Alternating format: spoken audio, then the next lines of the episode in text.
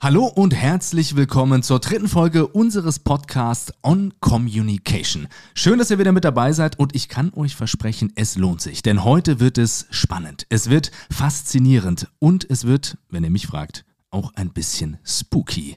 Denn wir sprechen heute über künstliche Intelligenz. Wir sprechen über ChatGPT. Welche Chancen bietet diese Technologie? Welche Gefahren bringt sie auch mit sich? Läutet die KI vielleicht sogar das Ende der Menschheit ein. Ja, ja, ja, wir werden heute hier über große Fragen diskutieren. Und Fakt ist mal eins, KI hat einen riesen Einfluss auf unsere Arbeitswelt. Und wir wollen uns heute ein bisschen mit der Medienbranche, der Kommunikationsbranche beschäftigen, um zumindest ein bisschen Fokus bei diesem sehr komplexen Thema zu haben. Und da mir das alles viel zu komplex ist, sitze ich hier natürlich nicht alleine, sondern wie immer in bester Gesellschaft meines lieben Freund und Kollegen Jens. Hallo Jens. Hi Nils. Ja, schön, dass du mit am Start bist, Jens. Ich habe sehr, sehr Bock auf diese Folge und bin schon sehr gespannt, was wir so erzählen werden. Ja, ich auch. Aber das Schöne ist ja, dass wir uns heute nicht nur auf uns verlassen müssen, mhm. sondern dass wir heute von Anfang an meine liebe Live-Kollegin Luisa mit am Tisch haben. Hi Jens, hi Nils. Hi Luisa. Denn Luisa wird heute nicht nur den Faktencheck begleiten, sondern wird heute auch bei der kompletten Diskussion über Chat, GPT, KI im Journalismus, in der Medienbranche dabei sein. Und das hat natürlich einen guten Grund, denn erstens ist äh, Luisa äh, Journalistin, ausgebildete Journalistin, weil sie äh, Journalistik an der TU Dortmund studiert hat und jetzt natürlich auch schon seit vielen Jahren in der Medienbranche arbeitet. Und, das ist noch der kleine Kicker, natürlich auch noch viele Freunde und Freundinnen in der Medienbranche hat, die auch mit KI jetzt arbeiten oder arbeiten müssen und arbeiten sollen. Oder schon arbeitslos sind, das wird uns gleich verraten. Von daher ist es wunderbar, dass wir deine Einblicke da heute noch mit dabei haben. Ja, vielen Dank. Ich freue mich auch sehr. Ähm, und ich würde sagen, ähm, wenn wir heute schon über KI sprechen, dann ist es ja eigentlich auch super spannend, wie wir das direkt anwenden können. Deshalb habe ich im Vorfeld einfach mal ChatGPT gefragt, äh, wie könnte denn so ein Leitfaden für eine Podcast-Folge zum Thema KI in der Kommunikationsbranche aussehen? Mhm, jawohl. Und vielleicht ist das einfach unser heutiger roter Faden, an dem wir uns entlanghangeln können. Okay. Machen wir so. Dann. Gucken wir mal, was äh, die KI so ausgespuckt hat, über was wir so reden sollen. Ja. Also natürlich äh, vorneweg da das Thema, was ist denn überhaupt künstliche Intelligenz? Macht, denke ich, Sinn, sich darüber nochmal zu unterhalten. Auf jeden Fall, die Fakten brauchen wir erstmal. Die Fakten brauchen wir und da habe ich auch ein paar Sachen zusammengesammelt. Also ganz grundsätzlich ist es natürlich so, dass es zig verschiedene Definitionen von künstlicher Intelligenz gibt. Mhm. Eine ganz allgemeine Definition ist vielleicht, KI ist ein Teilgebiet der Informatik. Sie imitiert menschliche kognitive Fähigkeiten, indem sie Informationen aus Eingabedaten erkennt und sortiert. Diese Intelligenz kann entweder auf programmierten Abläufen basieren oder durch maschinelles Lernen erzeugt werden. Mhm. Was ist jetzt wiederum dieses maschinelle Learning oder maschinelles Lernen, Machine Learning eben? Dahinter äh, steckt das Prinzip, dass es um einen Algorithmus geht, der durch Wiederholung erlernt, eine Aufgabe selbst zu erfüllen. Also ein Beispiel zum Beispiel dazu, ähm, ein Roboter kann selbst erlernen, wie er bestimmte Objekte greifen muss, um sie von A nach B zu transportieren. Er bekommt vorher aber nur gesagt, von wo nach wo er dieses Objekt transportieren soll. Ja. Und wie er dann dieses Objekt greifen muss, lernt er durch wiederholtes Ausprobieren und durch Feedback aus erfolgreichen Versuchen. Mhm. Also dieses große Thema Training äh, wie eben diese maschinellen Lernverfahren überhaupt ja, intelligent werden, sag ich mal. Und ähm, ja, genau, ChatGPT ist eben auch eine solche maschinelle Lernverfahrenslösung. Ähm, und ich glaube, da ist es schon mal super spannend auch zu wissen, wie umfangreich ist denn so ein Training, damit ChatGPT uns mhm. überhaupt diese Antworten liefern kann, die wir heute schon sehen. Ja. Was würdet ihr denn so schätzen? Wie viele Daten ähm, hat es gebraucht, damit die Version GPT 3.5 jetzt beispielsweise uns schon die Ergebnisse liefert, die wir heute sehen? Zwölf? ich weiß Ganz nur, nah ich weiß nur, dass. Ja. Äh, dass es monatelang gedauert hat, die KI zu trainieren. Das habe ich auf jeden Fall gelesen, mhm. um das ganze Wissen da rein laufen zu lassen. Es wird ja auch immer gesagt, das ist das Weltwissen, was da dran ist.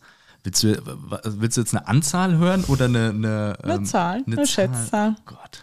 Also ich glaube, ich habe irgendwas gehört oder gelesen, dass es Milliarden Datenpunkte waren, die ja. bei ChatGPT, ich weiß jetzt aber nicht, ob 3.0 oder 3.5, aber dass ja. wir irgendwo im Milliardenbereich sind. Bei 3.5 waren es über 175 Milliarden Parameter, mhm. nur um dieses KI-Tool so zu trainieren, wie wir es jetzt heute haben. Mhm. Also wirklich eine gigantische Menge und genau das ist auch der Grund, weshalb KI-Lösungen wie zum Beispiel ChatGPT in der vergangenen Zeit so eine rasante Entwicklung hingelegt haben, weil nämlich überhaupt solche großen großen Datenmengen verfügbar sind und es die entsprechenden Rechenleistungen gibt, um das Ganze auch verarbeiten zu können. Absolut. Das war mhm. einfach lange nicht so. Ich meine, das ganze KI-Thema ist eins, was es schon seit Jahrzehnten gibt. Aber dass das jetzt nochmal so diesen Schwung genommen hat, liegt eben daran, dass die Verarbeitung möglich ist und dass die Daten überhaupt verfügbar sind. Mhm. Also. Genau, ähm, ja, ChatGPT, ganz kurz dazu dann eben auch noch, äh, wurde von OpenAI entwickelt. Das ist ein kalifornisches KI-Forschungsunternehmen, wurde 2015 gegründet. Seit 2019 kooperiert OpenAI mit Microsoft und im November 2022 wurde dann eben ChatGPT gelauncht. Und das ist ein sprach- und textbasierter Chatbot der auf maschinellem Lernen beruht und so konzipiert ist, dass er eine Unterhaltung mit Menschen in natürlicher Sprache führen kann. Also jetzt wie hier bei dem Beispiel, mhm. ich habe gefragt, mhm. ne, wie kann denn Leitfaden so aussehen für den Podcast-Folge und habe eben darauf eine Antwort bekommen. Das Prinzip dahinter, dass ich diese Antwort bekommen habe, ist ein statistisches Prinzip. Heißt, ähm, GPT ermittelt zu jedem vorgegebenen Text eine Wahrscheinlichkeitsverteilung für das folgende Wort. Ist der vorgegebene Text jetzt zum Beispiel eine Frage, bestimmt GPT zuerst das erste Wort einer möglichen Antwort, nämlich das erste Wort, was am wahrscheinlichsten ist. Ein.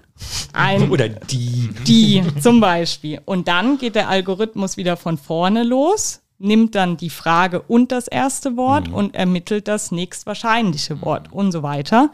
Und ähm, Natürlich ist das Training nochmal dann deutlich komplexer, also es gibt auch noch ein Feintuning, damit eben überhaupt die Antworten, die geliefert werden, grammatikalisch Sinn ergeben und so weiter.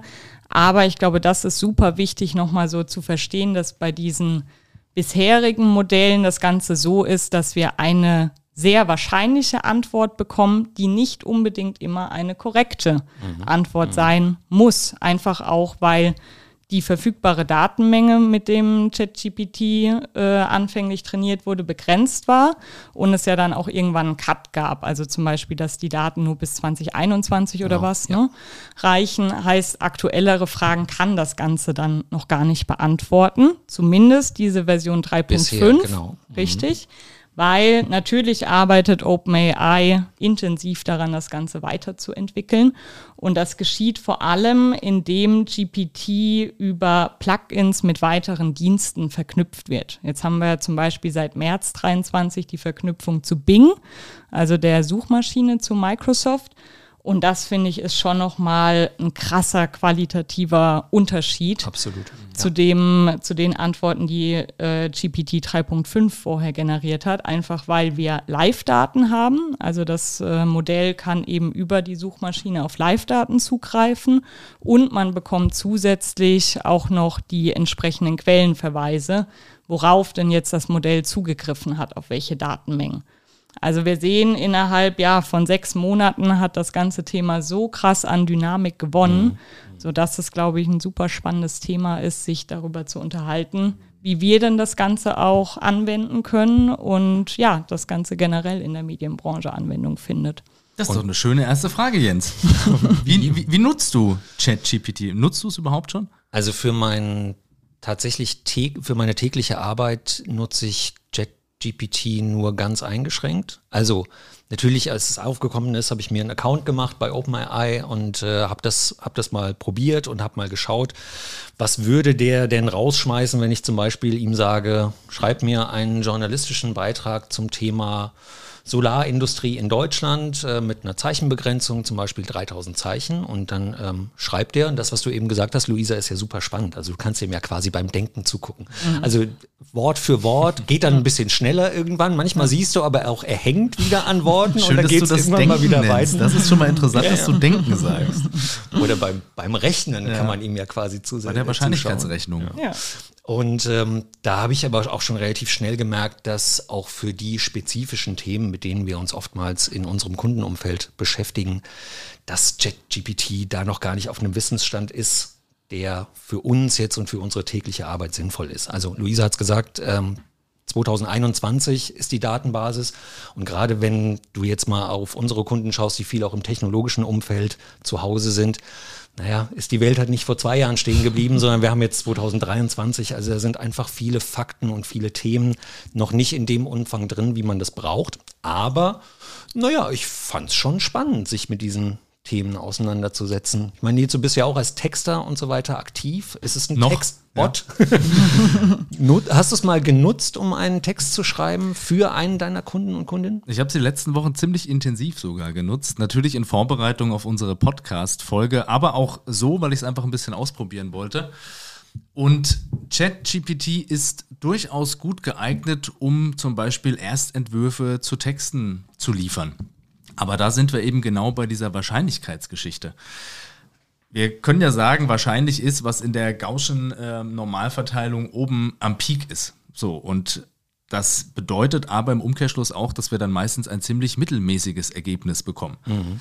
Man kann aber sagen, Mittelmäßigkeit in vielen Bereichen ist vollkommen ausreichend. Es braucht mhm. ja nicht immer ne, erstklassige Texte zum Beispiel. Also wenn ich an Standardtexte denke, ähm, die aus Bausteinen ja auch nur zusammengesetzt sind, sowas kann eine KI absolut machen. Wenn es aber kreativ werden soll, kommt natürlich so ein System an seine Grenzen. Also A, können ja nur Sachen ausgegeben werden, die mal gelernt worden sind. Mit anderen Worten, das Rad neu erfinden kann so eine KI nicht. Es kann nur wiedergeben, was da reingeflossen ist. Ja. Trotzdem kann so eine KI natürlich weiterdenken. Also in der Forschung ist zum Beispiel denkbar, ich lasse da ähm, Ergebnisse von Experimenten reinlaufen und frage, was wäre jetzt das nächstbeste Experiment? Und da wird die KI mir auf jeden Fall was ausspucken. Mhm. Grundsätzlich bin ich ja sehr viel im kreativen Bereich unterwegs und da ist es schwierig. Ich habe auch spaßeshalber mir mal Rap-Texte schreiben lassen. Oh, hören wir da was auf dem nächsten Grundfunkalbum? Die wollt ihr nicht hören. Die waren wirklich richtig schlecht. Ich habe dann noch gesagt, mach mir einen Text im Stil von Sammy Deluxe oder mm, dem und dem. Mm. Und die Texte konntest du völlig in die Tonne treten. Das waren halt irgendwelche Phrasen aneinandergereiht und ne, also damit kann man nicht viel anfangen. Deswegen will ich sagen, kreativ ähm, ist der Mensch mit Sicherheit noch deutlich überlegen. Mhm, mhm, aber es ist natürlich als Suchmaschine, für was ich es auch nutze, durchaus hilfreich, um Informationen zu finden, mit der großen Einschränkung, wo wir dann eigentlich einen neuen Themenkomplex aufmachen, dass man natürlich diese Ergebnisse absolut mit Vorsicht genießen muss. Also ich habe auch spaßeshalber nach Daten gesucht, die ich relativ gut verifizieren oder falsifizieren mhm. kann und habe mal nach meinem Namen gesucht. Da habe ich erstmal als Antwort bekommen zu allen Personen habe ich keine Daten. Dann habe ich nach meinem Buch mal gefragt. Mhm. Hat Nils Zeitzinger ein Buch geschrieben, was On Stage heißt. Und dann wurde das auch bejaht von der KI mit Informationen, wann das Buch erschienen ist, was da drin ist und in welchem Verlag. Absolut detailliert leider alles, alles falsch. falsch ja. Und das ist schon auch Wahnsinn. Ne? und das kommt mit derselben Gewissheit daraus wie jede andere Weisheit. Absolut, und wenn du ja. das natürlich dann für bare Münze nimmst, wird es gefährlich. Also das heißt, alle, die das nutzen, sei es jetzt Schüler, die sich die Hausaufgaben ein bisschen erleichtern wollen oder eben auch in Unternehmen, man muss diese Daten mit Vorsicht genießen und man muss wissen, wie man fragt, weil die Art der Fragestellung ist auch was ganz Entscheidendes. Jetzt habe ich, glaube ich, aber erstmal, äh, der Monolog reicht. Ich, gebe ab. Ich habe das ja auch mal gemacht und habe mal Nils Zeitzinger, Rapper, Moderator, Buchautor, eingetragen und genau wie du sagst, es war von vorne bis hinten erstunken und erlogen, ja, würde man sagen. Also du warst auch als Moderator bei äh, Joko und Klaas dabei, Nils. Oh, du nice. wusstest das vielleicht noch gar nicht, nice. ja, aber ich habe es hier irgendwo noch stehen. Ja, ChatGPT guckt in die Zukunft. Genau, absolut. Ja, doch. Nils Zeitzinger ist nicht nur als Rapper erfolgreich, er arbeitet auch als Moderator und hat bereits für verschiedene Fernsehsender wie Pro7, Sat1 und Kabel 1 ge gearbeitet.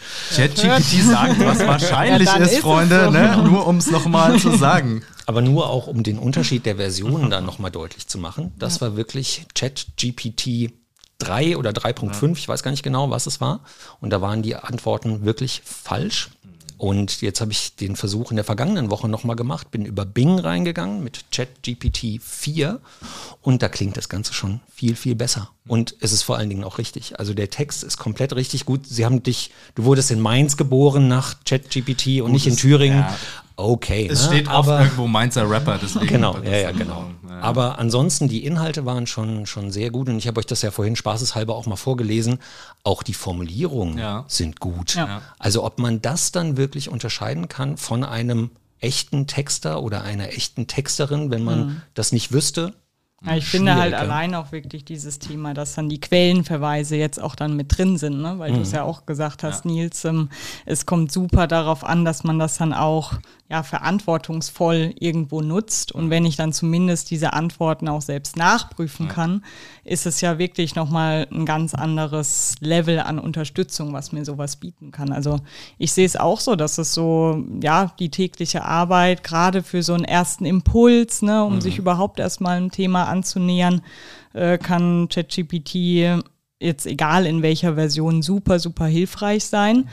Aber es gibt ja auch noch viele, viele andere KI-Tools, die darüber hinaus eben auch tolle Dienste leisten können. Also Jens jetzt auch bei uns, wenn ich mir überlege, ja. früher haben wir jeden, äh, jede Audiodatei, die wir vielleicht mit Kunden oder so geführt haben, einzeln abgetippt. Das hat irgendwie stundenlang gedauert. Mhm. Und jetzt eben auch mit Hilfe von Spracherkennungstools, ja. ähm, sich diese Dateien dann direkt ausspucken zu lassen, ist Stimmt. halt ein Bruchteil der Zeit die wir da rein investieren. Und das finde ich schon eine Riesenerleichterung. Stimmt, das vergesse ich immer wieder, dass wir ja so ein, so ein Texttool, also Sprache. Davon gibt es einige, ne? Ja, ja. Das, das setzen wir ein, das ist richtig. Wobei ich auch sagen muss, und da kommt jetzt wieder das Element rein, was Nils eben genannt hat, also man kann dann nicht diesen Text, den man bekommen hat, eins zu eins beispielsweise ja. an eine Kundin oder an einen Kunden weitergeben, ja. weil das halt oftmals auch Schrott ist, weil er halt einfach das aufschreibt, wie er es versteht und zum Beispiel auch Fachbegriffe, die im Englischen sind oder sowas, halt nicht richtig notiert. Ja, weil man, aber man muss einmal Sprache durchgehen. ja, genau. kann, man ne? muss einmal durchgehen, ja. aber es ist auf jeden Fall was ganz anderes, wenn man sich sonst hingesetzt hat und hat in drei Stunden so einen Text notiert. Mhm. Das braucht jetzt das Programm macht das in einer Viertelstunde und dann geht man noch mal eine halbe, dreiviertel Stunde drüber. Also man hat deutlich an Zeit gespart. Ja. Also was glaubt ihr denn, welche weiteren Anwendungsmöglichkeiten gibt es denn ansonsten noch so? Also jetzt wirklich, wenn wir dieses große Feld der Medienbranche, der Kommunikationsbranche mal aufmachen wollen. Mhm. Also wenn ich mal wegkomme vom Text, auch darüber gäbe es wahrscheinlich noch viel zu sagen und denke mal Richtung Bild. Das zeigt sich jetzt auch schon, dass diese Bildgeneratoren wahnsinnig sind. Also das ist mhm. irre. Und ich glaube, dass da viele Illustratoren, Grafiker, Webdesigner, wie auch immer, wahrscheinlich bald weniger zu tun haben werden, einfach weil sich Journalisten, Redaktionen, wie auch immer, ganz leicht und super schnell ihre eigenen Bilder und Grafiken damit bauen lassen können. Also das, glaube ich, wird auch noch ein Riesenfeld. Ja, definitiv. Und ich meine, wir haben das ja oft, dass wir quasi Themen ja immer nur auch mit Bild anbieten wollen und auch aus Sicht der Medien auch anbieten müssen. Und da ist es natürlich auch schon immer ein Thema, welches Bild nutzen wir denn dazu? Oftmals haben wir natürlich Projektbilder, die wir dann auch verwenden können und das ist natürlich auch, auch gut und schön, aber es gibt natürlich auch viele Berichte gerade in, im, im alltäglichen Nachrichtenjournalismus oder was, wo viel mit Symbolbildern auch gearbeitet wird. Sowas wird dann vielleicht zukünftig nicht mehr von Fotografen hergestellt, sondern einfach von der KI. Ja. Ich habe neulich mal äh, hier auf LinkedIn einen Post gesehen von äh, Patrick Bernau, Redakteur von der Frankfurter ja. Allgemeinen mhm. Sonntagszeitung. Der hat sich äh, die Mühe gemacht, mal einige KI-Tools zu recherchieren, die eben Journalisten äh, eine große Hilfe sein können. Und allein diese erste Auswahl zeigt über 50 KI-Tools. Also wo wir eben genau über solche Chatbots reden, ja. wie ChatGPT, Recherchetools, Bildgeneratoren, genau, ganze Thema Audio- und Videobearbeitung. Mhm, also dann eben auch ähm, quasi, dass ja Videos ähm, live geschnitten werden können, um beispielsweise einen Kurzclip daraus zu generieren, etc. Transkription, also mhm. es ist ein Riesenfeld, was es da so an Anwendungsgebieten gibt. Und gerade auch andersrum, also nicht Transkription, also quasi Sprache zu Text, sondern eben auch andersrum. Also ihr kennt das alle von Webseiten wie zum Beispiel der FAZ oder auch andere. Da kannst du dir den Beitrag vorlesen lassen. Und das macht in vielen Redaktionen, also in den meisten, macht es eben auch schon ein KI-Tool. Ja. Ja. Und das kann man schon auch hören. Natürlich hört man das an vielen Stellen auch noch dass ja. da jetzt nicht ein Mensch dahinter steht, gerade wenn es so um Betonung geht mhm. oder auch mal wichtige Sachen ein bisschen rauszustellen. Da tut die Stimme natürlich auch einiges, aber machen wir uns nichts vor. Ne? Also, das, das wird nicht mehr lang dauern und dann wirst du das nicht mehr voneinander unterscheiden können. Ja, ja, definitiv. Und jetzt auch hier, wo wir so zusammensitzen mit dem ganzen Thema Podcast, ähm, fand ich zum Beispiel auch super spannend. Äh, NTV äh, nutzt auch ein Tool, wo geschriebene Artikel in Podcasts äh, vertont vertont werden, also wo dann eben auch äh, reale Menschen ihre Stimme vorab synthetisieren lassen, sodass dann auch der ganze Podcast von einer KI gesprochen werden kann. Mhm. Und oh, machen wir uns nichts vor, ne? das, wird, das wird kommen. Äh, deswegen sitze ich hier ja auch zitternd vor dem Mikrofon. Du, wenn ich mal keine Zeit habe, dann sitzt hier der Jens-Bot ja, genau, genau. die ganzen krummen Sätze und zu Ende, nicht zu Ende gesprochenen ja, und vor allem kann man sich ja ausmalen aus Unternehmenssicht, was das doch langfristig für ein Geld spart. Wenn ich mir vorstelle, dass ich keine Texter mehr brauche, dass ich keinen mehr brauche, der mir Texte in andere Sprachen übersetzt, dass ich theoretisch keine Sprecher mehr brauche, vielleicht auch keine Schauspieler mehr, die dann einfach durch digitale Avatare, wie auch immer, ersetzt werden, da kann ich als Unternehmen natürlich viel, viel Geld einsparen und das wird Auswirkungen auf Jobs haben. Definitiv. Ganz klar.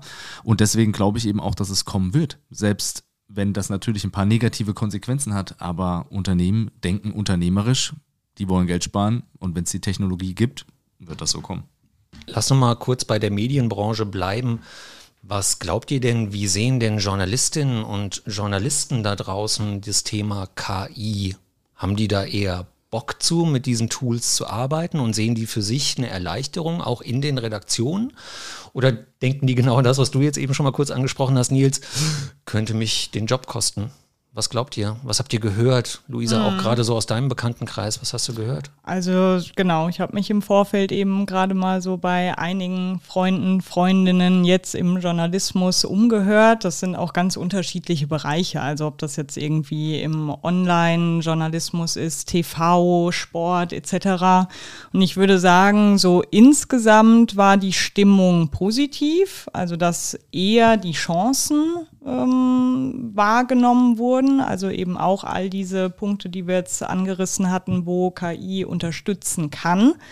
Aber es birgt in vielen Stellen eben auch sehr, sehr große Risiken. Ne? Mhm. Also ähm, gerade Thema Bildgenerierung. Ne? Also wenn wir dann in Richtung Deepfakes und sowas gucken. Ja ähm, wie können denn einerseits Journalisten selbst noch unterscheiden, was ein reales Bild ist und was nicht, bevor sie es eben dann auch an ihre Leser, mhm. Hörerinnen ja. etc. herausgeben. Äh, aber ja, wie können denn wir dann eben auch selbst noch bei journalistischen Produkten davon unterscheiden, was jetzt mit einer KI generiert wurde mhm. und was nicht? Also Tendenz auf jeden Fall, würde ich sagen, insgesamt positiv, aber mit Einschränkungen zumindest hinsichtlich ja, der Nutzung. Mhm. Mhm. Ja, man muss natürlich sehr aufpassen und äh, mit dem Deepfake, das betrifft Stimmen, das betrifft Bilder und ja sogar Bewegtbild. Ich finde es faszinierend zu sehen, dass man im Prinzip ein Gesicht auf einen anderen Körper setzen kann oder auf einen anderen Kopf. Mhm. Ja, und dann sieht das absolut echt aus. Und das ist schon auch irre. Da braucht man ja auch nicht viel Fantasie, um sich zu denken, da werden jetzt nicht nur die Unternehmen rumsitzen und sich Gedanken machen, wie sie diese Technologie nutzen, sondern auch viele Kriminelle werden sich da gerade ja, ja, Gedanken definitiv. machen, was das für Möglichkeiten mit sich bringt. Ich habe äh, Anfang Mai Lanz gesehen, da war Sascha Lobo da, also einer der Digitalexperten und Kolumnist beim Spiegel. Und Irokesenträger. Und Irokesenträger, aber einer der Digitalexperten, die wir so in der Medienbranche haben, würde ich sagen. Und der hat sich einfach mal den Spaß gemacht und hat quasi Olaf Scholz, unserem Bundeskanzler, mal ein paar Worte in den Mund gelegt. Und das ist wirklich, also er hat ihn sagen lassen, so nach dem Motto, ja, liebe CDU, liebe Union, stellt doch lieber Friedrich Merz als zukünftigen Kanzlerkandidaten auf, weil den, den kriege ich besser weggekickt als den Söder. Mach das mal bitte. Und das war schon faszinierend, weil du mhm. hast einfach Olaf Scholz gehört, der mhm. diese Worte gesagt hat. Das ja. hat auch nicht zwischendrin geknackt, geknistert oder sonst was, was man sich irgendwie vorstellen kann, dass das vielleicht noch nicht so hundertprozentig perfekt ist. Es war, als hätte unser Bundeskanzler mhm. selbst gesprochen. Und mhm. da sind natürlich, ja, ja, kriminellen Türen und Toren geöffnet. Die Wirklich Grenzen verrückt. verschwimmen dann einfach immer mehr zwischen Wirklichkeit und Fiktion. Und das ist eine Riesengefahr, die Riesengefahr der Desinformation. Und man muss sich natürlich zukünftig umso mehr die Frage stellen, was kann ich noch glauben, wem kann ich noch glauben? Und da hat natürlich der Journalismus auch eine Riesenaufgabe. Ne? Also einfach verantwortungsbewusst mit dieser Technologie umzugehen und transparent auch mhm. zu sein, damit wir wissen, was wir noch glauben können oder nicht. Und das sehe ich aber auch als unsere Aufgabe, die wir ja auch viel mit Journalistinnen da draußen zusammenarbeiten, die ja auch gewöhnt sind, dass sie von uns Informationen bekommen, die auch Wahrheitsgehalt haben. Und auch die müssen sich natürlich darauf verlassen, dass sie zum Beispiel von PR-Leuten wie uns ähm, Informationen zugeliefert bekommen, die auch so passen und die auch so richtig sind. Ja.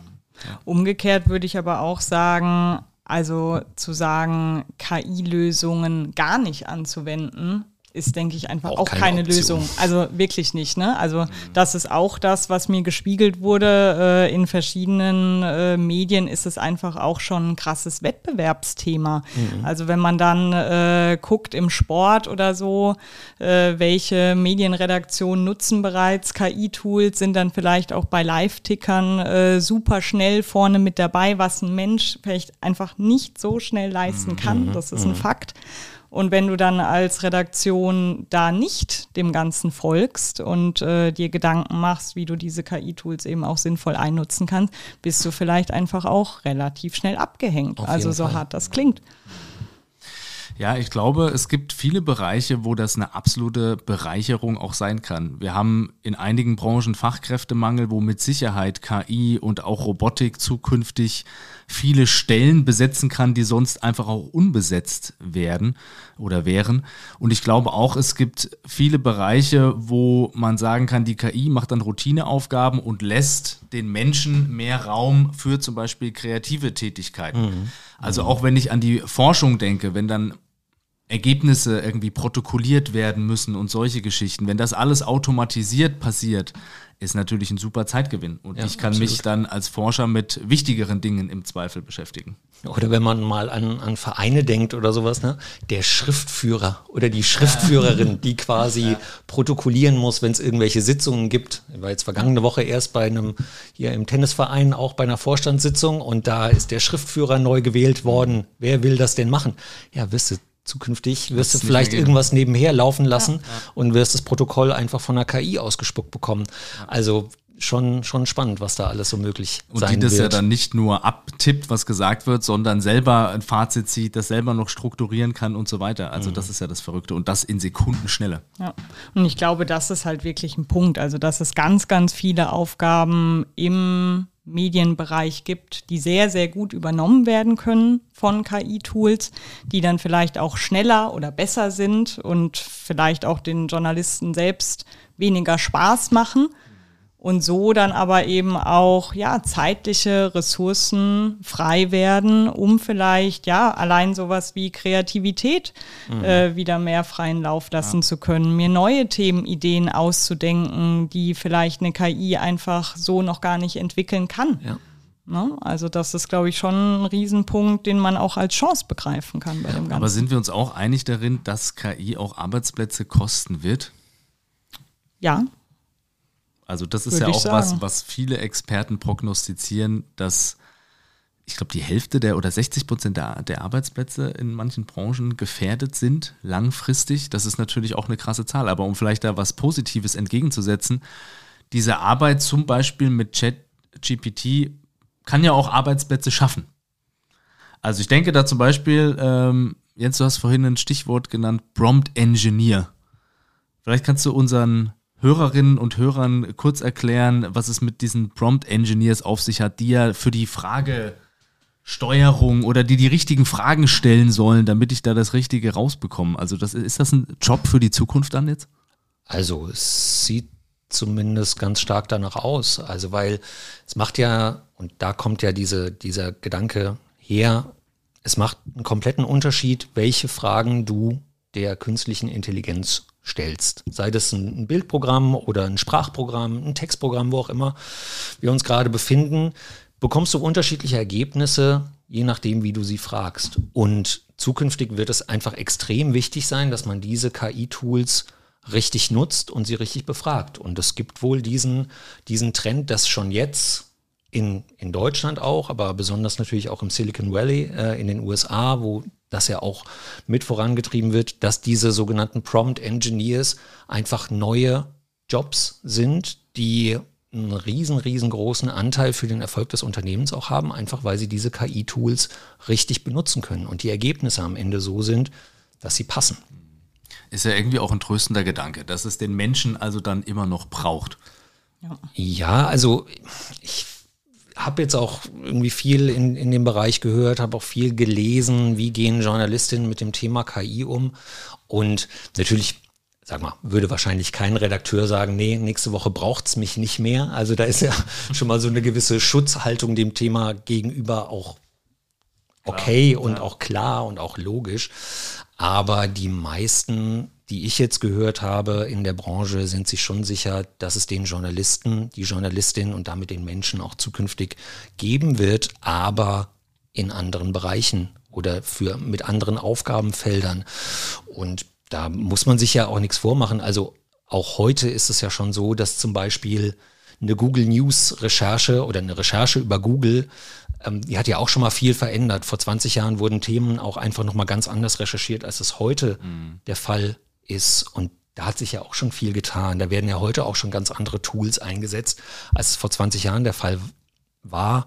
Von daher, dass sich das Rad weiterdrehen wird, ja, ich würde es, glaube ja ich, auch klar. nicht so negativ sehen. Also ich denke schon, dass es bestimmte Jobs gibt, in der Medienbranche, die definitiv ersetzt werden können durch KI-Tools. Aber wie wir auch gerade sagen, es gibt auch viele andere, die sich neu entwickeln können und auch die bestehenden Jobs, die dann KI-Tools nutzen, sich auch weiter wandeln. Also ich glaube, ja. das ist einfach ein ganz natürlicher Prozess bei jeder Innovation, die es so in den vergangenen Jahrzehnten, Jahrhunderten gab es ist immer so, dass sich ein Arbeitsfeld wandelt und einerseits dann eben auch Abstriche gemacht werden müssen, aber auf der anderen Seite auch wieder Neues entsteht. Also deshalb würde ich das jetzt gar nicht so direkt in so eine negative ja, Konnotation stellen, sondern würde da einfach so diesen ganzen Wandel an mhm. sich sehen.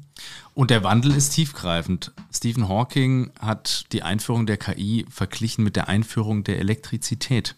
Mhm. Also quasi von der Bedeutung für die Menschheit. Mhm. Und das ist natürlich schon eine Ansage, würde ich sagen. Und man sieht ja jetzt mit ChatGPT so ein bisschen die ersten Ansätze oder beginnt eine Vorstellung davon zu entwickeln, was da eigentlich möglich ist, die man ja vor ein paar Jahren noch gar nicht hatte. Mhm.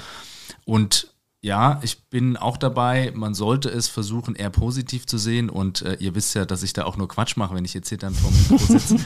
ich sehe mich da auch nicht gefährdet, auch wenn ich mein Geld hauptsächlich als Texter und Sprecher verdiene, mhm. weil ich einfach glaube, mal gucken, was in 50 Jahren ist, aber ich glaube, so schnell wird der Mensch da auch nicht raus sein aus der Nummer. Also wir haben schon festgehalten, wir brauchen weiter Experten beim Fragestellen, wir brauchen Experten bei der Interpretation der Antworten und wir brauchen natürlich auch weiterhin Experten, wenn wir uns zum Beispiel in kreative Bereiche vorwagen, wo ich mich ja zu Hause fühle. Mhm. Also deswegen glaube ich jetzt auch nicht an den Abgesang einer ganzen Branche, aber ich glaube schon, dass wir noch gar nicht richtig absehen können, was das wirklich alles für uns bedeutet. Aber ich bin auf jeden Fall ganz sicher, dass KI-Tools in wenigen Jahren so normal für uns sein werden, wie zum Beispiel Social Media. Also du hast ja vor zehn Jahren, na gut, so ein bisschen länger her, vor 15 Jahren auch gedacht, um Gottes Willen, was ist das denn? Und auch die Medien haben gesagt, nee, Social Media ist für uns nicht wichtig. Und es gibt quasi kein Medium mehr, was nicht ja. mindestens einen Social Media Kanal, äh, Social Media Kanal hat und auch regelmäßig mit Inhalten bespielt. Also von daher auch da war ja vorher eine gewisse Skepsis da und das wird es im KI-Bereich jetzt auch geben. Und ich würde noch mal ganz kurz auf die Medienhäuser kommen. Wir haben jetzt vorhin äh, FAZ hast du genannt, Luisa, mhm. ähm, WDR und so weiter. Da hast du ja auch Kontakte und so weiter. Wie ich glaube auch für die etwas kleineren Online-Redaktionen und so weiter wird es halt auch wichtig sein, dass sie sich in diesem Bereich weiterbilden und da auch ihre Tools finden, weil könnte halt sein, wenn jetzt die großen Häuser das schaffen, KI-Tools einzusetzen, sie auch zu entwickeln, sie auch zu trainieren, Stichwort maschinelles Learning, das kann zum Beispiel ein kleiner Blog nicht. Und die müssen auch ihre Nische in diesem KI-Tool jetzt schon suchen oder in diesem KI-Tool-Bereich jetzt schon suchen und auch jetzt schon schauen, wie nutze ich KI und wie kann ich das einsetzen, dass ich in fünf, zehn Jahren nicht komplett abgehängt bin, weil ich keine KI-Tools einsetzen kann. Ja, ist ganz interessant. Ähm, wir sind ja hier im regelmäßigen Austausch mit verschiedenen Unternehmen, wo man natürlich ein paar Einblicke bekommt. Und was ich so gespiegelt bekomme zurzeit ist, dass eigentlich fast alle Unternehmen zurzeit die Frage umtreibt, wie können wir so eine Technologie wie ChatGPT auch für uns nutzen? Und der Traum ist eigentlich, dass ich als Unternehmen auch im Prinzip so ein Chatbot habe, wo das Weltwissen hinten dran hängt. Ich kann den mhm. alles fragen. Aber zusätzlich packe ich da noch einen zweiten Stecker dran und fülle da noch das Wissen, die Daten aus dem Unternehmen mit rein. Ja. Das heißt natürlich, das sind sensible Daten, das sind geschützte Informationen teilweise, auf die ich dann aber auch Zugriff habe. Und das ist natürlich der große Traum. Und dann ist die Frage, wie mache ich das als Unternehmen, mhm. wenn ich selber so ein Tool haben will? Weil ich kann mir einerseits von OpenAI oder anderen Anbietern dann eine Lizenz holen, nutze das, habe dann dieses Weltwissen, aber dann stelle ich mir natürlich als deutsches oder europäisches Unternehmen die Frage, möchte ich da das Wissen unseres Unternehmens mit reinfließen lassen? Ja. ja und das liegt dann irgendwo auf Servern und ist dem Zugriff Dritter im Prinzip ausgesetzt. Plus, es kostet viel Geld, solche Lizenzen zu kaufen als Unternehmen. Das ist eine Option. Das zweite ist, dass ich sowas selber entwickle. Und das kostet natürlich auch ein paar Millionen, sowas selber zu entwickeln. Ne? Und die meisten Unternehmen haben natürlich auch nicht die IT-Kräfte hinten dran, die sowas entwickeln können. Ja, und weil IT-Kräfte sind super rar. Ja, richtig. Ähm, das ist natürlich auch nicht so ganz einfach, die Leute ja. zu finden, die das umsetzen. Genau. Und man müsste so ein Modell, also im Prinzip dieser diese KI besteht ja, also ChatGPT, aus so einem Large Language Model, LLM.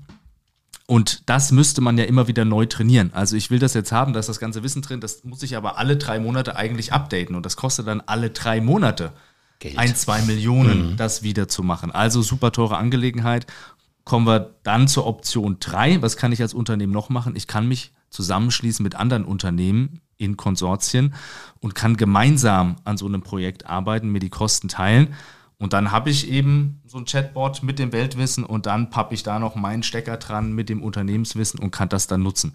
Also das wird da gerade so ein bisschen ausgelotet und ich glaube, da wird viel passieren und viele Unternehmen werden zukünftig dann solche Lösungen eben auch in-house nutzen. Mhm. Und ich glaube, das findet auch jetzt auch zum Teil schon in Medienunternehmen statt. Also vielleicht noch eine weitere Lösung wäre ja, du nutzt externe Dienstleister. Ja. Ähm, jetzt nicht ChatGPT als ein Beispiel, sondern einfach weitere Dienstleister, die ihre eigenen KI-Lösungen auch entwickelt haben und wendest die als Medienunternehmen an. Also ich glaube, genau. FAZ Update. und Spiegel ja. machen das auch schon. Ich habe jetzt den genauen Namen dieser KI-Lösung vergessen, aber. Also ich weiß, Update ähm, Axel Springer nutzt Update. Genau. Ja. ja. also das ist dann natürlich auch nochmal eine Möglichkeit. Klar, das kostet auch wieder, wo dann die Frage ist, okay, was ja. ist tatsächlich mit kleineren Medienunternehmen, die auch diese Lizenzen gegebenenfalls mhm. nicht bezahlen können. Ja. Aber wenn wir uns quasi einig sind, okay, theoretisch, also Nein zu sagen, ich nutze keine KI, ist keine Option. Alle ich glaub, müssen. Da sind wir uns einig, ja gegebenenfalls okay. ja. nutzen. Ähm, wie könnte denn dann eine adäquate Nutzung aussehen? Also wenn ich das Ganze verwende, wie kann dann auch ein Weg geschaffen werden, der eben zum Beispiel auch dafür sorgt, dass man kein Vertrauen jetzt auch bei ja Lesern, Hörern, Zuschauern etc. verspielt, weil man, weil die dann zum Beispiel das Gefühl haben, okay, äh, das ist jetzt alles nur noch von Technik generiert und da vertraue ich nicht. Ich glaube, das hängt gerade in den verschiedenen Redaktionen extrem vom Ressort ab, in welchem Ausmaß KI wie zum Einsatz kommt. Also ich glaube, du hast vorhin schon mal das Wort Sport Berichterstattung oder auch Wetter oder Börse, da ist das ja quasi heute auch schon etabliert und das machen auch schon viele Unternehmen, dass sie diese Börsenticker auch Spiele der zweiten Handball-Bundesliga im Live-Ticker, dass sowas alles schon mit KI-Tools ausgegeben wird. Aber ich glaube, wenn es um andere Bereiche geht, um Nachrichten, um Wissen, um diese Themen, da würden das die Rezipientinnen und Rezipienten da draußen, also die Hörerinnen und Hörer, die Leserinnen und Leser und so weiter, wahrscheinlich im Moment zumindest noch nicht akzeptieren, wenn da drunter stehen würde, unter einem Beitrag der FAZ KI generiert. Das würde wahrscheinlich zumindest erstmal für Irritationen sorgen. Wobei ich sagen würde, wenn zumindest darunter steht, dass mhm. es KI generiert ist, würde, also jetzt so aus meiner Perspektive, wenn ich das lesen würde, würde ich sagen, okay, ja gut, ähm, dann weiß ich wenigstens Bescheid. Kann ich immer noch dann gucken, nehme ich das jetzt schon für bare Münze, will ich woanders nochmal das Thema auch recherchieren, aber dann habe ich ja wenigstens die Option, dass ich weiß, wie dieser Text oder was entstanden ist. Ich glaube, ein Riesenthema ist einfach, dass es dazu ja zum Beispiel auch noch gar keine Verpflichtung gibt. Also ja. ganz theoretisch müsste ja ein Medium mhm. das gar nicht kennzeichnen. Und das finde ich dann wiederum schon super schwierig, wenn es ja. gar nicht gekennzeichnet Absolut. ist. Aber ich als Leser der FAZ, warum, warum sagen wir so oft FAZ heute? Der Süddeutschen, der FR, whatever. Ich als Leser habe natürlich schon auch den Anspruch, wenn ich die Zeitung aufschlage, was ich nicht tue. Wann, wann habe ich das letzte Mal eine Zeitung aufgeschlagen? Das ist schon, eine, ist schon eine Weile her. Ja, das ist was anderes. Ähm, dass das, was da steht, auch richtig ist. Das erwarte ich natürlich auch. Journalisten haben ja auch einen journalistischen Auftrag, dass das vernünftig recherchiert ist und ich mich auf diese Informationen verlassen kann. Und deswegen würde ich natürlich voraussetzen, wenn Tools wie die wie ChatGPT da zum Einsatz kommen, dass das nochmal geprüft wird und dass das nicht einfach da rauskopiert wird. Und das ist, glaube ich, ein künftiges Unterscheidungsmerkmal oder kann ein künftiges Unterscheidungsmerkmal eben auch zwischen verschiedenen Medienhäusern sein, wie transparent mit diesem ganzen Entstehungsprozess von Beiträgen umgegangen wird. Also dass dann beispielsweise unter so einem Text steht, okay, äh, erster Impuls war, dass man ChatGPT zu dieser Frage gefragt hat. Das und das war die Antwort, aber Redakteur XY hat nochmal alles gegengeprüft, sodass man sich dann eben auch als Leser sicher sein kann, das ist tatsächlich korrekt, was da mhm. steht. Ne? Es ist also, halt die Frage, wo ist da die Grenze? Hätte man da jetzt auch schon schreiben müssen bei einem Artikel Informationen über Google zusammengesucht und nochmal überprüft von oder stand auf Wikipedia? Ich meine, das ist ja heute auch schon so, dass sich Journalisten Informationen aus zig verschiedenen Quellen holen, wo wir ja auch nicht wissen, wie seriös sind die. Also demnach weiß ich gar nicht, ob der Unterschied da so groß ist, solange ich mich darauf verlassen kann, dass es geprüft ist ich würde es wirklich als Chance sehen mit diesem Transparenzfaktor. Also ich finde, es können Beiträge von KI-Tools generiert werden, denen ich auch als Leserin vertrauen würde, wenn ich trotzdem weiß, wie eine Redaktion zu diesem Beitrag gekommen ist. Also ich, für mich wäre das wirklich äh, ein Qualitätsmerkmal und auch eine Chance für Redaktionen noch transparenter mit ihrer ja, ganzen Themenentwicklungen umzugehen. Also ich mhm. finde das eigentlich nämlich ein super spannendes Thema. Wie kommen denn Redaktionen zu ihren Themen? Äh, wie entstehen die in Redaktionskonferenzen, wo sich morgens um zehn zusammen an den Tisch gesetzt wird und Themen entwickelt werden? Das finde ich als Leserin oder fände ich super spannend, da auch mehr darüber zu erfahren. Ich glaube, es ist ein Punkt, der vielleicht zum Teil noch zu wenig gemacht wird. Aber wenn jetzt eben auch KI-Tools bei verschiedenen Medienunternehmen mehr eingesetzt werden müssen oder werden, dann ist es, glaube ich, einfach auch super wichtig, darüber mehr zu berichten. Aber jetzt hast du natürlich als Mitarbeitende im Bereich Medien und Kommunikation und Journalismus da auch einen besonderen Blick zu. Guck doch mal raus. Was glaubst du denn, wenn du auf die, sagen wir mal, deutsche Bevölkerung schaust? Meinst du, dass es für alle wirklich so wichtig ist, dass sie verstehen, wie Nachrichten zustande kommen? Ich würde zumindest sagen, es ist interessant zu wissen, ist ein Thema entstanden rein nachfragegetrieben, weil vielleicht ein KI-Tool eingesetzt äh, wurde, was besagt, naja, die letzten zehn Artikel zu diesem äh, Thema wurden besonders oft geklickt, jetzt machen wir den elften Artikel ja. dazu. Oder ob tatsächlich gesagt wurde in einer Redaktionskon Redaktionskonferenz, ähm, nein, wir wollen jetzt mal ein anderes Thema dazu ja, ja. setzen, um jetzt nicht nur rein nachfragegetriebenen Journalismus zu machen. Aber das verstehe ich, dass dich das als Leserin interessiert, aber ich kann mir nicht vorstellen, dass ein Medienunternehmen so eine Information unbedingt rausgeben möchte und dann sagt, ja, wir machen den Artikel, weil jetzt zehn schon gut geklickt sind, deswegen kommt jetzt hier der elfte. Da haben die ja kein Interesse dran.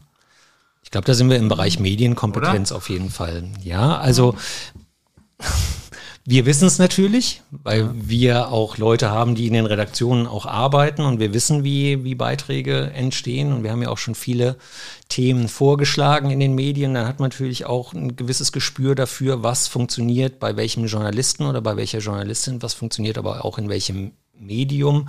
Also ja, wir wissen, dass das oft nur klickabhängig ist in spezifischen Bereichen, nicht überall, also nicht über einen Kamm geschoren. Also von daher, ja, das gibt's ja heute schon, aber es ist ja Medienkompetenz. Und das ist ja das Problem, was wir haben, dass wir sagen, wenn Luisa sagt, die Leute interess oder interessieren sich dafür, wie die verschiedenen Nachrichten entstehen, da würde ich sagen, ich glaube es nicht, dass sich die Leute so viel dafür interessieren.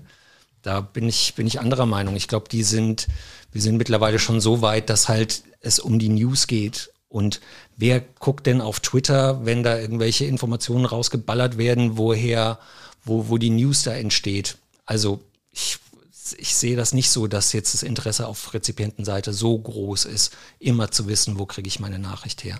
Vielleicht ist das ja nur so, weil es noch nicht genug gemacht wird. Ja, mag sein. Also ja. wäre das vielleicht mal ein Zeit Forschungsthema. Zeigen. Das wird also. die Zeit zeigen. Also dass KI definitiv in den Redaktionen viel zum Einsatz kommen wird in Zukunft. Das ist, glaube ich, so sicher wie das Amen in der Kirche.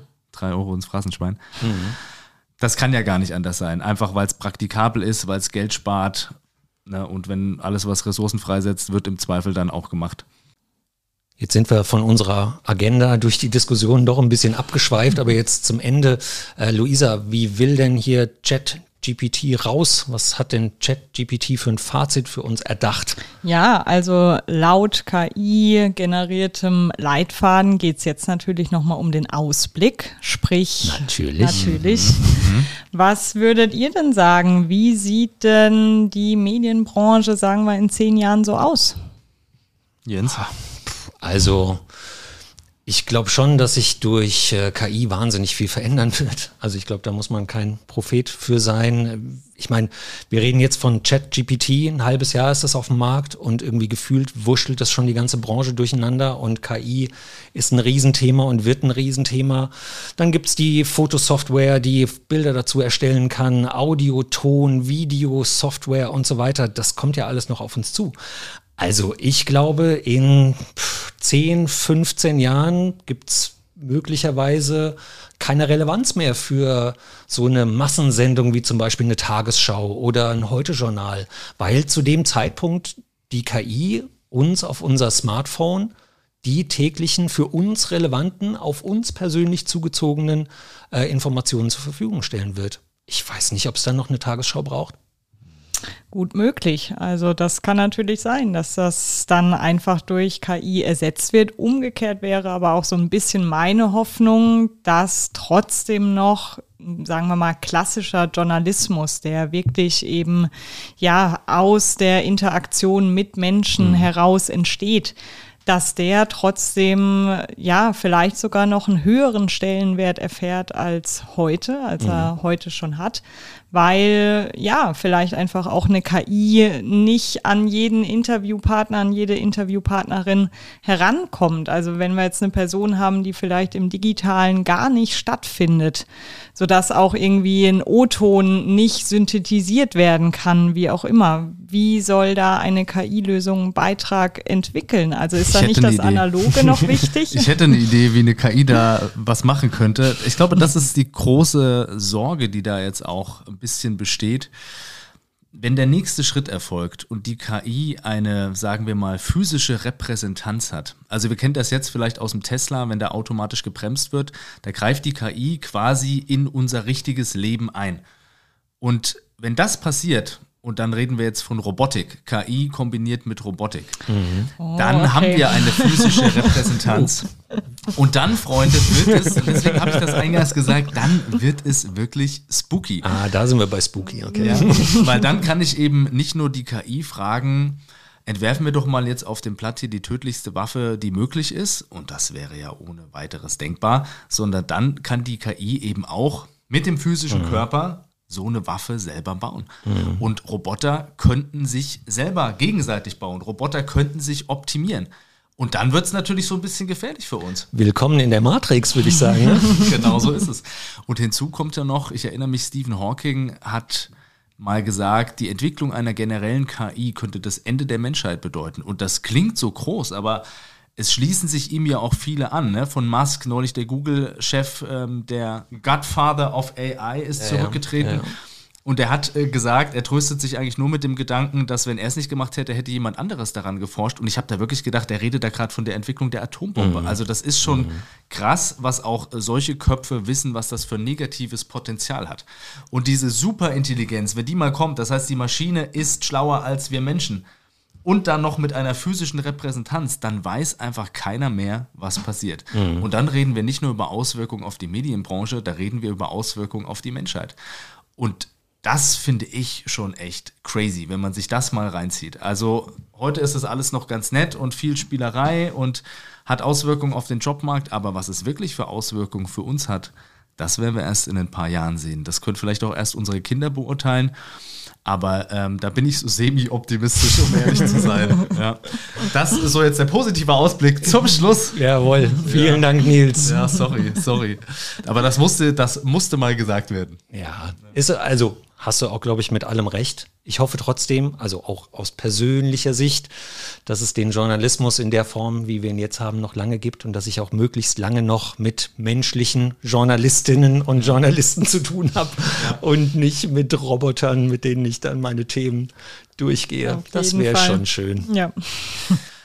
Ja, okay, Freunde, wo finden wir jetzt das Ende? Jetzt haben wir schon eine Stunde hier fast geredet und wir könnten noch Stunden reden, habe ich das Gefühl. Mindestens. Ich glaube, wir machen einfach Schluss, oder? Ich glaube, wir machen einfach Schluss, treffen uns vielleicht dann irgendwann nochmal hier zu einer Fortsetzung des KI-Themas. Gucken wir mal, wie sich die Technik bis dahin weiterentwickelt hat. Gucken wir mal, ob es die Menschheit bis dahin noch gibt. Lauter so spannende Fragen werden wir uns dann hier auf der Zunge zergehen lassen. Für den Moment ganz, ganz lieben Dank. Schön, dass ihr mit dabei wart. Vielen Dank, Luisa. Danke, Vielen Dank Luisa. euch. Und vielen Dank, Jens. Danke, Nils. Wir sehen uns beim nächsten Mal. Bleibt gesund und am Leben.